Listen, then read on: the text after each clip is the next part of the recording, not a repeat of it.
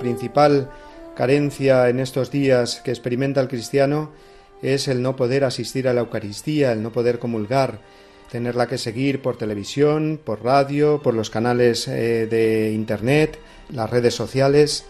Pues bien, este ayuno de Eucaristía nos puede en primer lugar ayudar a darle más valor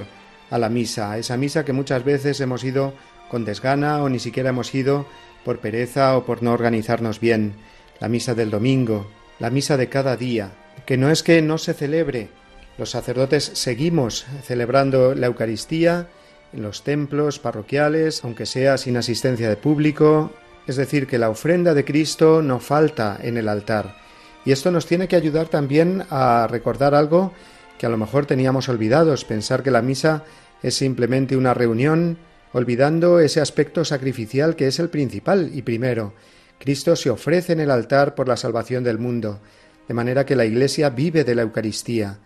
Pues bien, esa Eucaristía, repito, la seguimos celebrando los sacerdotes,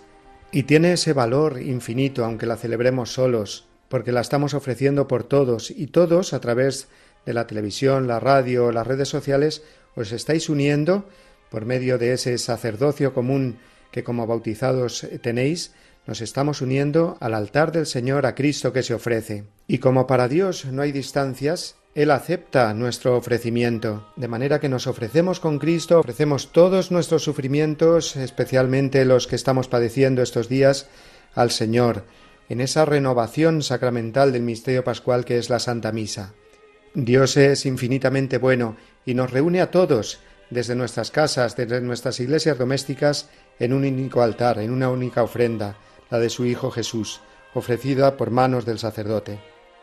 Y llegado el momento de la comunión, no pudiendo recibir a Jesús sacramentalmente, en primer lugar pedirle perdón al Señor por tantas veces como lo hemos recibido de manera indigna, de manera rutinaria, valorar mucho más lo que es recibir la comunión,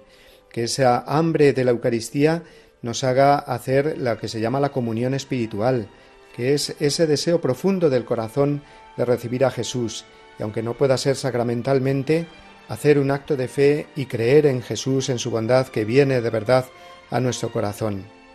Qué hermoso es, además, en casa, en familia, con las personas en que estamos conviviendo o si estamos solos, hacerlo igualmente, unirnos a toda la Iglesia con la oración de la comunión espiritual. Y como dice el Señor que si no os hacéis como niños no entraréis en el reino de los cielos, pues van a ser precisamente los niños los que nos van a recordar cómo hacer una comunión espiritual.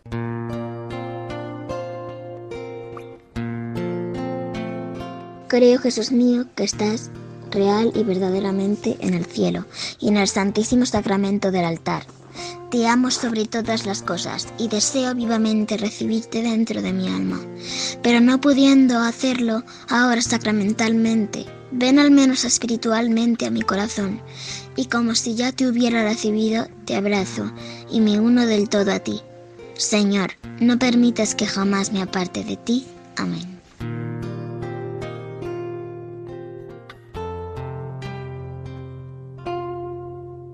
Comulgando a Jesús espiritualmente nos estamos uniendo también a su cuerpo místico que es la Iglesia, es decir, nos estamos uniendo mucho más entre nosotros, de manera que nuestras oraciones, en lo que llamamos la comunión de los santos, se convierten en un instrumento poderosísimo para que la gracia de Dios actúe sobre nosotros y sobre aquellos que queremos, especialmente sobre los que más están sufriendo el dolor, la enfermedad, la pérdida de algún ser querido.